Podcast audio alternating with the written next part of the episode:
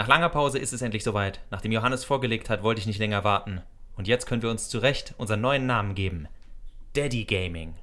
Nein, nein, nein, nein, nein.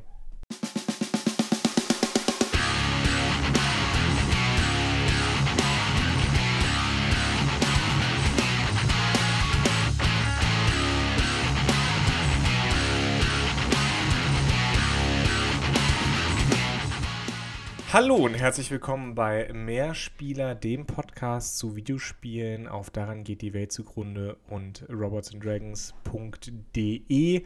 Wie ihr im Hintergrund hört, hört ihr nichts, denn ich bin zur Abwechslung mal wieder nicht draußen und ich bin auch nicht alleine. Max ist wieder da. Hallo Max. Hallo Johannes. Keine Tauben, keine Baustellen, die uns äh, und kein Wind, der uns äh, un unser Gespräch unterlegt. Dafür ganz viel Seufzen. Und junge Leute. Also endlich, wir haben unsere Zuhörerschaft jetzt im Laufe verdoppelt haben wir letzten sie. zwölf Monate ja. verdoppelt, mindestens, wenn nicht sogar potenziert. Und äh, die, die krakeelen so laut, das glaubt man gar nicht. Also äh, die, die lieben unsere Show. Und äh, dementsprechend versuchen wir jetzt auch wieder super hip zu sein, tragen unsere Mützen so schräg und reden über Spiele, über die vor uns noch niemand gesprochen hat. So wie äh, Elden Ring. Vorher muss ich noch ganz kurz loswerden. Äh, Mehrspieler jetzt mit Publikum. Mehrspieler jetzt mit Hörern. Woran wir uns so ein bisschen aufhängen wollen, ich hatte das ja letzte, nee, vorletzte Woche schon so mal angesprochen, ist dieser Tweet von Jason Schreier, der gesagt hat, hey, legt euch doch mal Stift und Papier bereit. Äh, das Spiel hat keinen Questlog und alle so, was? Und Max und ich denken uns, ja, okay, ja, weil wir ja jetzt nicht erst seit knapp zehn Jahren über dieses Thema sprechen. Jetzt könnte man sagen, explizit haben wir über das Thema tatsächlich erst so seit fünf Jahren gesprochen, vielleicht jetzt sogar schon sechs Jahren, als wir mal explizit auf Witcher 3 eingegangen sind und gesagt haben, Leute, macht die ganzen optionalen Questpunkte auf der Minimap aus. Einfach damit ihr mal diese Welt entdeckt und nicht nur Fragezeichen zu Fragezeichen zu Questpunkt abarbeitet, sondern wirklich das macht, wofür so ein Open-World-Spiel normalerweise gedacht ist. Ihr guckt, ihr seht ein Gebäude oder irgendeinen Wald oder sowas, der interessant aussieht, und ihr geht hin. Also ähm, wir finden es natürlich schön, dass ein Spiel wie Elden Ring scheinbar, so wird es zumindest verglichen, mit einem Spiel wie Breath of the Wild sagt, guck dir diese Welt an und mach, erforsche sie und nicht wie tut uns leid, auf dieses tote Pferd einzudreschen, so ein übliches Assassin's Creed oder äh, ein neues Far Cry, das sagt, hier sind 50.000 Questpunkte, mach mal. Denn auch diese Spiele zur Verteidigung der ganzen Ubisoft-Spiele, auch in diesen Spielen ist eigentlich immer relativ viel gutes Design drin. Nur dieses Design von diesen Open Worlds wird gar nicht genutzt, womit man sich fragt, warum sind diese Spiele eigentlich open, wenn sie mit aller Macht dir versuchen zu sagen, hey, Spieler oder Spielerin oder Spielender oder spielende Person, jetzt hör doch mal auf, hier dir die ganze Zeit Gedanken zu machen und die Welt einzusaugen. Immersion ist für Loser, hol dir die 500 Flaschenscherben. Ja, es ist, es ist so ein bisschen witzig zu sehen, wie Leute äh, über Elden Ring schreiben und dann sowas sagen wie ja, und man wird als Spielerin gar nicht geführt irgendwie vom Spiel. Es gibt kein also natürlich gibt es Hinweise, wo man hingehen kann, aber man ist relativ frei und plötzlich haben die Leute Spaß daran zu entdecken, ähm, was, was so in der Gegend ist und Hocherforschung wird belohnt. Und das ist irgendwie so ein Punkt, wo dann die Leute sagen, ja, bestes Spiel ever, wo Max und ich uns äh, fragen, echt, habt ihr, habt ihr einfach nie ein gutes Spiel gespielt, ein gutes Open-World-Spiel? Weil das ist ja eigentlich die Quintessenz von, von Open-World-Spielen, von guten, spaßigen Open-World-Spielen, dass man eben in diese Welt, diese offene Welt hinausgelassen wird, die Freiheit genießen kann und sagt, ich gehe jetzt mal dahin, weil dieser Ort sieht interessant aus. Eben diese Erfahrung, die Max und ich beide in äh, The Witcher 3 gemacht haben. Eine Erfahrung, die ich mir eigentlich gewünscht habe, zum Beispiel bei Assassin's Creed Origins oder Assassin's Creed Odyssey, wo ich aber die äh, Minimap-Sachen entweder mache ich die Minimap für mich nutzlos, weil da nichts drauf ist, außer wo ich stehe, oder ähm, sie ist halt überfrachtet mit, mit Icons. Ich kann das nicht so richtig, oder zumindest habe ich nicht rausgefunden, vielleicht bin ich auch einfach nur dumm. Aber ich äh, kann diese Minimap für mich nicht so einstellen, dass ich äh, äh, nur wichtige Icons habe und entdecken kann. Aber dafür ist das Spiel ja auch gar nicht gemacht. Das Spiel ist nicht gemacht, dass du irgendwo hinrennst und äh, was entdeckst oder so, sondern du sollst schön diese einzelnen Punkte abgrasen. Deswegen sind die ja da und deswegen kann man sie auch nicht sinn sinnvoll ausstellen. Offene Welten gehen, drehen sich nicht um die Welt, die dargestellt wird, sondern um diese Aktivitätsangebote in Form von Icons, die äh, für die Spielerinnen da sind. Und es müssen mehr Icons da se sein, als SpielerInnen Zeit haben, weil sie, weil die Angst ja ist, dass man irgendwann nicht unterhalten sein könnte. Also ich glaube, die große Angst, um mal einen Punkt zu machen hier, ich glaube, die große Angst vieler Entwickler ist nicht, dass ihre Welt leer ist oder uninteressant, sondern sie haben nicht das Vertrauen in die eigene Welt, die sie darstellen. Lass dir ruhig Zeit mit dem Punkt. Wir haben jetzt so lange keine Episode aufgenommen, dass man uns das ruhig ein bisschen nachsehen darf. Nee, wir versuchen natürlich auf den Punkt zu kommen. Ich habe im Lauf dieser Diskussion, also als ich dann gesagt habe, lass uns mal ein bisschen über äh, dieses ganze Elden Ring und plötzlich wird das gefeiert mit Wow, äh, diese, diese Freiheit und dass der Spieler nicht dauernd an die Hand genommen wird, wie toll. Gleichzeitig geben wir Spielen wie dem jedem Assassin's Creed irgendwie Top-Wertungen, wo ich mir denke, Leute, äh, ihr wisst auch nicht ganz, was ihr wollt. Worüber ich nachgedacht habe, ist äh, ein Spiel, das sehr, sehr viele Fehler hat, das ich zwar liebe, aber darum geht es jetzt gar nicht. Äh, Final Fantasy XV hat, war ja das erste Open World ähm, Final Fantasy, wenn man so möchte. Jetzt könnten andere sagen 12 vielleicht noch, aber ihr wisst, was ich meine. Viele Leute haben sich ja damals über das Auto aufgeregt. Und mir ist irgendwann klar geworden, weil ich das Spiel ja doch das ein oder andere Mal durchgespielt habe, das Auto ist im Grunde genau das, dass die Designer gemerkt haben, ey, das ist doch voll langweilig, über diese Welt zu rennen. Wir lassen, wir, im Grunde lässt man den Spieler nämlich auf Schienen fahren und die Überraschung der Open World liegt daran, dass du sagst, geh jetzt mal von Stadt A zu Stadt B und auf dem Weg dahin passieren Sachen, die nichts mit der Hauptquest zu tun haben. Und so funktionieren im Grunde die meisten Open-World-Spiele. So funktioniert ein Red Dead Redemption 2, wo ihr durch den Wald reitet und plötzlich werdet ihr überfallen und sowas. Und die Spieler sagen, wow, die Immersion. Aber im, im Endeffekt ist es alles nur so kleines Blendwerk für. Im, Im Grunde sind die meisten Spieler nur damit beschäftigt, von Questpoint zu Questpoint zu rennen und das Open-World-Spiel überrascht dich dann damit, dass es dich unterbricht. Aber die wenigsten sind so, auch wenn Final Fantasy XV ein paar solche Momente hat, meistens ist es so, selbst wenn du was Interessantes siehst, labert schon irgendeiner der Charaktere und sagt, ey, guck mal, da drüben, das sieht ja interessant aus, lass uns doch mal einen Abstecher machen. Wo ich mir denke, ja, die meisten Open-World-Spiele der letzten zehn Jahre haben nämlich null Vertrauen darin, dass der Spieler tatsächlich mal ein bisschen durch die Gegend guckt. Ja, selbst, ähm, selbst bei dem meiner Meinung nach besten Open-World-Spiel, das habt ihr mit Sicherheit schon mitbekommen, dass ich das sehr gut finde. Breath of the Wild gibt es natürlich so eine gewisse Steuerung. Ne? Also du hast einerseits ähm, sind diese Sachen, sind, sind die Tempel, die man sehen kann von den, von den Türmen. Ja, es gibt überhaupt diese Türme, die sind eine, äh, eine Art der Steuerung der SpielerInnen. Ähm, diese Tempel sind eine Art der Steuerung. Es ist aber auch einfach so, in diesem Spiel gibt es gibt es Orte, die haben, oder, oder ja, Siedlungen, die haben keine Bedeutung. Zum Beispiel diese, dieser eine Fischerort, dessen Namen ich schon wieder vergessen habe. Da sind zwei, drei, vier Tempel in der Nähe, aber da gibt es keinen, da gibt es jetzt keinen Helden oder sowas. Da gibt es keinen. Keine, keine Quest. Keine, ja, es gibt Quests in dem Sinne, aber es trägt halt nicht zur Hauptstory bei. Link kann da halt einfach rumhängen, weil es nett ist und äh, es da Fische gibt oder sowas und einen Strand. Bei Breath of the Wild wird das Erforschen halt wirklich belohnt. Im Sinne von, äh, ich gehe irgendwo hin und entdecke Dinge und sie sind einfach da und man merkt, dass die Entwickler eben und Entwicklerinnen das Vertrauen hatten, dass es einfach reicht, dass da etwas da ist, dass man da etwas entdecken kann und das schon spaßig genug ist und man nicht noch irgendwie 500 Minigames haben muss oder äh, äh, Sammelaufträge, um diese Entdeckung noch irgendwie zu grati, äh, gratifizieren.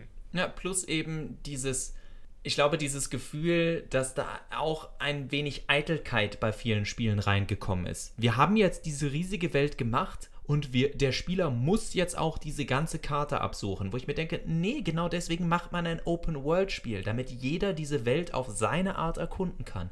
Es gibt den Spieler, der einfach nur die Story erleben will, es gibt den Entdecker, und da, weil ich eben in Anführungszeichen ein Negativbeispiel über Red Dead Redemption 2 gebracht habe, genau das hat die Rockstar-Spiele ja groß gemacht. Also wenn ich an ein äh, Grand Theft Auto 4 denke, Liberty City, die, die dritte Insel, oh, jetzt fällt mir der Name gerade nicht mehr ein, irgendwas mit Al Albuquerque oder so. Nee, sie haben es ein bisschen anders genannt.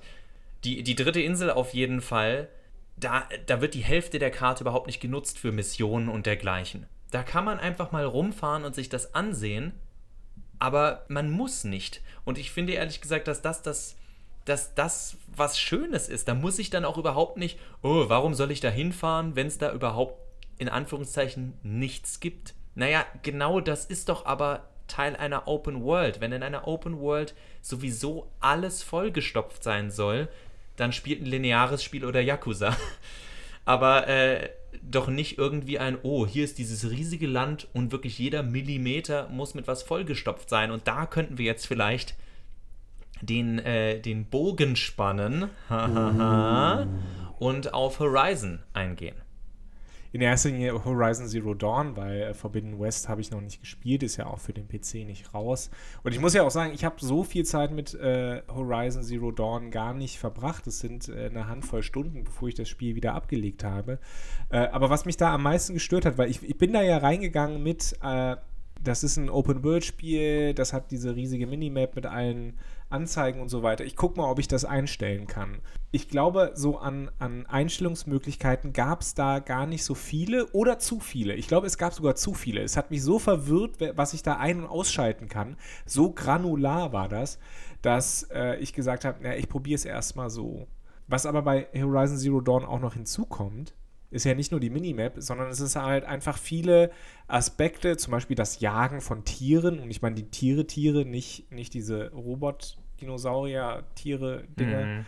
Das ist ein Element, das ist da, das fühlt sich aber immer so ein bisschen wie eine Fleißaufgabe an. Du brauchst es ja, um äh, Fast Travel zu machen und so weiter. Aber es ist nicht wirklich, es ist keine wirkliche Herausforderung, es ist eine Ablenkung, es ist ein Zeitschinden meiner Meinung nach.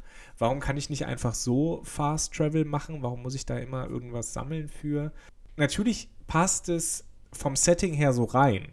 Ja, wir haben ja diese, diese quasi äh, Ureinwohner überlebenden Postapokalypse-Gedöns. Ist ja auch ein bisschen schwierig, mhm. so, ne? Cultural Appropriation und so weiter. Ach, Quatsch. Aber das wurde auch schon diskutiert. Insofern braucht man da jetzt äh, uns nicht dran aufzuhängen. Also es passt da so ein bisschen rein, aber zum anderen habe ich das Gefühl, es ist so unter dem Radar, dass es sich anfühlt, als sei es nur da, um eine, eine Nachfrage zu befriedigen. Also wir packen es rein, damit es drin ist, damit Leute da halt sagen können, hey, ich habe 500 Truthähne erlegt. Aber es hat nicht so wirklich einen Zweck, es wirkt so aufgesetzt, genau wie vieles in diesem Spiel so aufgesetzt wirkt, als müsste es unbedingt rein. Und das ist ein Punkt, den du eben schon so ein bisschen angerissen hast. Ich glaube, es ist nicht so, nicht so sehr, wie hast du es genannt, Eitelkeit. Ich glaube, es ist Furcht. Diese Open, Open Worlds verschlingen so viel Geld, so viel Arbeitszeitstunden, um sie zu erstellen, dass die Publisher dann sagen, Klammer auf, müssen, Klammer zu, äh, bitte macht hierfür macht das ein, ein Catch-all-Spiel, ja, da muss für jeden was dabei sein. Man muss jagen können, man muss craften können, man muss XY können. Deswegen sind diese Spiele, über die wir uns aufregen, also Ubisoft, äh, Horizon Zero Dawn und so weiter, sind diese Spiele so voll, damit jeder bitteschön was hat, damit jeder einen Grund hat, dieses Spiel zu kaufen. Aber das wieder, und, und das macht's halt kaputt. Ich finde es ganz spannend, dass du gerade auch noch mal eins meiner Lieblingsthemen von Open World eingebracht hast, und zwar Fast Travel, die Schnellreise.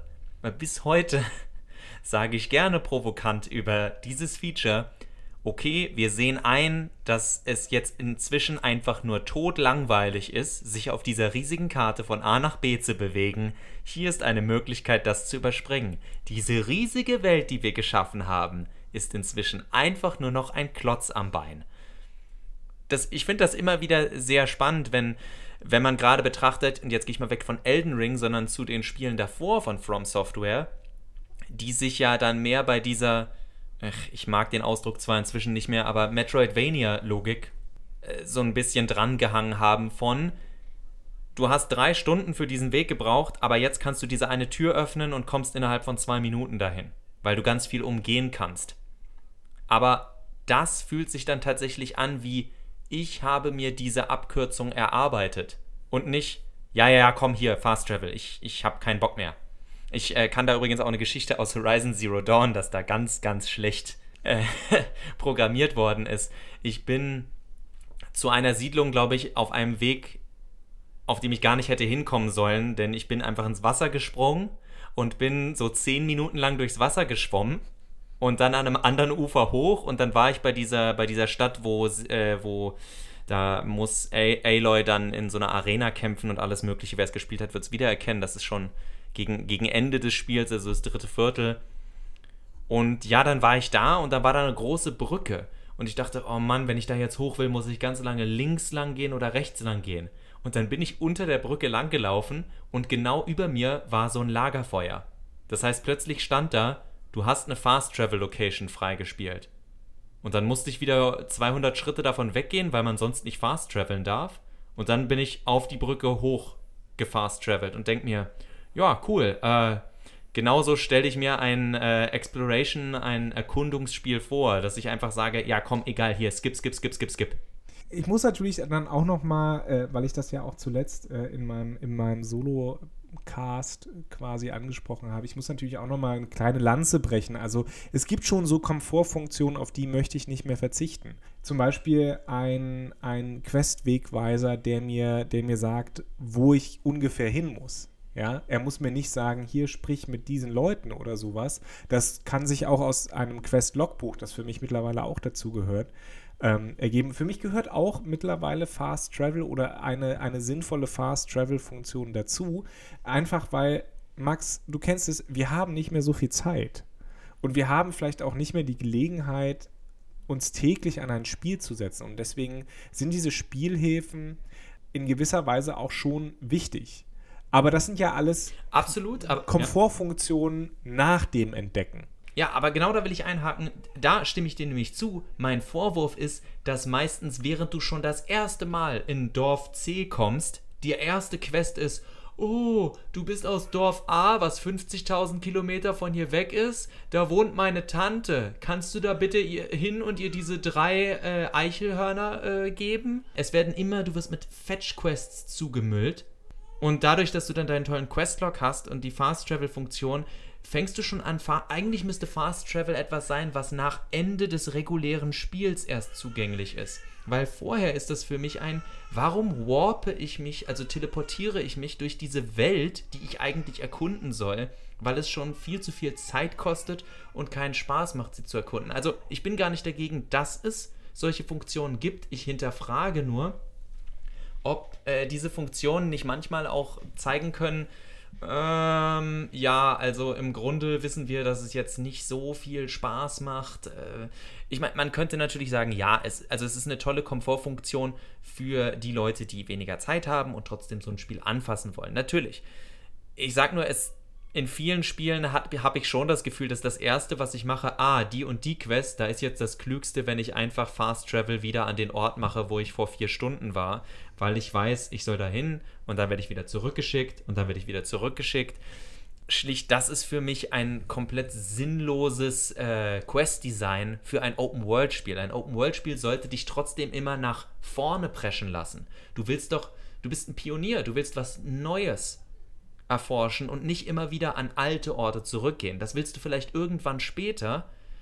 Aber äh, das beste Beispiel dafür mich wäre ein Spiel wie Death Stranding, das schon so langsam ist und dann Sidequests macht, um dich nochmal zurückzuschicken. Ey, ich dachte, es geht darum, dass wir Go West, dass wir an die Westküste sollen, Sam. Warum gehen wir jetzt wieder ganz in den Osten, um drei Spielzeugfiguren in die erste Stadt zu bringen? Wer, wer hat sich das überlegt? Und also daher kommt meine Frustration. Bei dem, weil wir damit den Postcard, äh, Podcast ja auch angefangen haben äh, und vielleicht das so in Richtung Endnote nehmen können. Mit dem Questlog stimme ich dir durchaus zu. Äh, ja, Jason Schreier kann sich total cool finden. Wir finden den Mann super, aber. also er äh, macht zumindest eine gute Arbeit. Wir kennen ihn nicht persönlich. Ja, äh, aber wir sind inzwischen in einem Zeitalter, wo es schon ganz cool wäre, wenn das Spiel mir die Möglichkeit gibt, zumindest diese Notizen in-game zu machen. Ich verlange gar nicht, dass ein Spiel einen Questlog haben muss. Äh, die sind mir auch oft zu überladen. Ich finde es cool, wenn ich entscheiden kann, das hier merke ich mir jetzt. Da äh, kann man dann kurz einen Button drücken und dann ist das in deinem Notizbuch, in deinem Ingame-Notizbuch gespeichert. Weil ich sag jetzt mal böse, anderen Spielen vorwerfen, ihr seid nicht fertig oder da fehlen Features, um dann eben wieder zu sagen, Elden Ring ist so gut, weil es den Spieler einfach in die Fresse haut. Ist dann auch nicht so hundertprozentig fair, weil da, da sieht man wieder, dass ganz oft mit zweierlei Maß gemessen wird und bei aller Liebe zu From Software, was die Qualität der letzten Spiele angeht, man merkt da natürlich schon, und das haben wir vorhin auch angesprochen, was bei einem Spiel gelobt wird, wird beim anderen plötzlich kritisiert und andersrum. Also wo dann ein Assassin's Creed für gute Zugänglichkeit gelobt wird, wird es im Vergleich zu Elden Ring plötzlich niedergemacht für äh, die, den scheinbar leichten Einstieg und umgekehrt und so weiter und Man so fort. Man könnte jetzt auch, oder ich würde behaupten, wenn, wenn es ein anderes großes äh, Rollenspiel oder Action-Rollenspiel mit Open World wäre und keinen Questlog hätte, die Leute würden sich äh, gegenseitig mit Fackeln und Missgabeln versammeln vor dem äh, Hauptquartier der Entwickler und einen Questlog fordern. Aber bei Elden Ring ist das okay, weil es ja nicht casual. Genau, es ist ja Teil der Philosophie. Richtig. Ähm, ich, ich würde jetzt eigentlich gerne noch Mache ich aber nicht. Darauf eingehen. Machen wir dann nächstes, Machen wir dann nächstes Mal. Mal. Warum Fast Travel äh, immer so ein bisschen zweischweidiges Schwert ist, auch wenn man so eine Welt entwirft, weil ich glaube, dass viele Welten auch dieses Backtracking haben, das du beschrieben hast, ähm, hat damit zu tun, dass sie sich als Welt, als organisches System gar nicht ernst nehmen, sondern wirklich eigentlich nur eine Kulisse sind, in der die Spielfigur interagieren kann. Vielleicht gehen wir beim nächsten Mal mhm. darauf ein, warum, warum ich das denke, wenn ich mir das in meinen Questlog geschrieben habe für nächste Woche, dass wir darüber sprechen und ich, mir, ich versuche das nochmal ein bisschen besser zu formulieren. Aber ich denke, für heute haben wir unseren Punkt nochmal gemacht, dass Open-World-Spiele zum Entdecken da sind und zum Freiheit genießen und nicht zum Abarbeiten einer von irgendwelchen Leuten ausgedachten To-Do-Liste, nur um uns zu beschäftigen. Wenn ihr dazu uns kommentieren wollt oder äh, sonst irgendwie euch melden wollt, dann äh, macht das gerne über Twitter oder einen Kommentar. Ihr kennt das ja. Max, hat mich gefreut, deine Stimme mal wieder zu hören. Gleichfalls. Die Musik wie immer von Glory of Joanne. Auch äh, von mir ein fröhliches. Schreibt äh, fleißig in eure digitalen und analogen Notizbücher, was euch genervt hat an dieser Folge oder eben auch nicht.